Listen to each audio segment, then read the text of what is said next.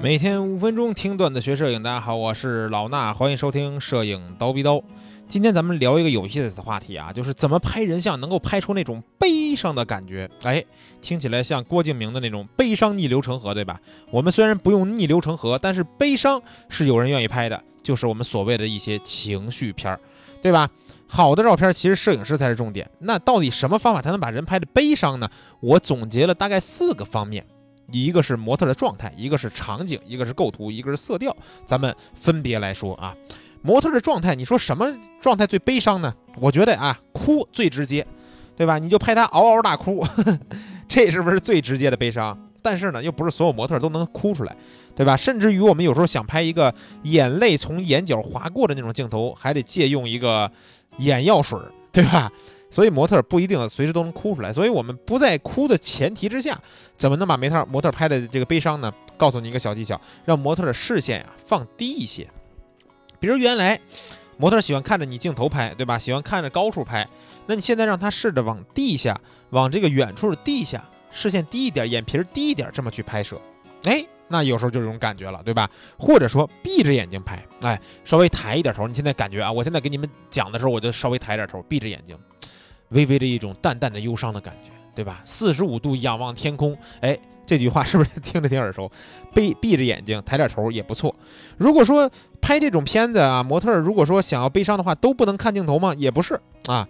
你看，不光视线往低或者闭眼睛，你让他看镜头的话，告诉你一个小技巧，什么技巧呀？就是咱们让模特呀，你跟他大概演示一下啊，不是皱眉头，不是这个撅嘴儿，而是我们看镜头的时候，把中间的眉心。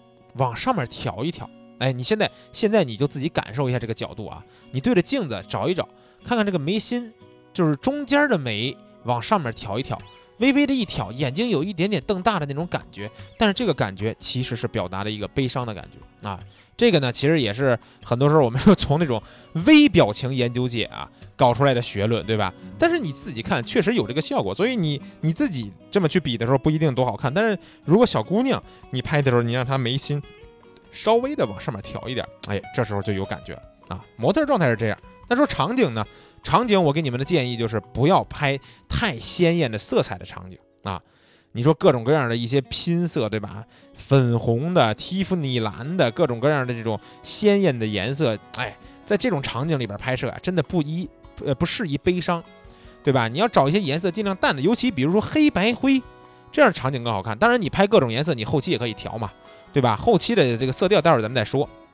另外呢，就是我们找这个场景呢，可以找一些尽量简单或者是特别荒芜的那种地儿。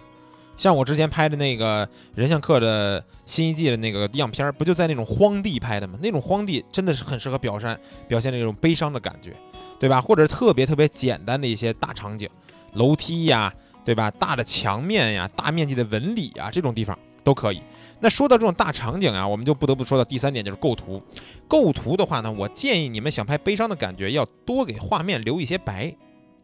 留白呢？你可以从人物的头上，对吧？上面大面积的留白，也可以做一些反向留白。我讲过不止一次了，人物照片的反向留白会帮我们去营造情绪的氛围感，对吧？这个情绪正好就是你想要的这种悲伤的情绪，所以说可以大面积的留白，或者说是反向的留白都可以啊。这是构图，当然我们最后在做后期的时候，这个色调也是非常非常重要的。所以我给你们在做这种悲伤的片子的后期的时候，一点建议就是做一些适当灰一点的色调，不用让它特别特别的通透，对吧？当然了，也不能特别的鲜艳。对吧？跟刚才那个场景是一样的感觉。我们不要鲜艳，要灰一些。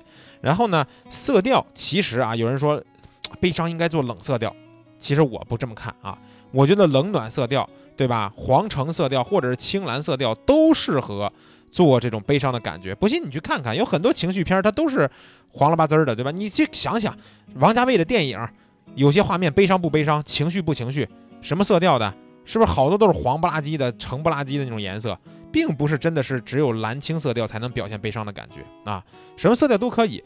但是呢，你在做完这些灰一些、不要鲜艳的这种色调之后，记得可以尝试的多加一些暗角，因为有时候这照片加一点暗角也会帮我们去辅助情绪的表达，这些都是后期方面的操作，对吧？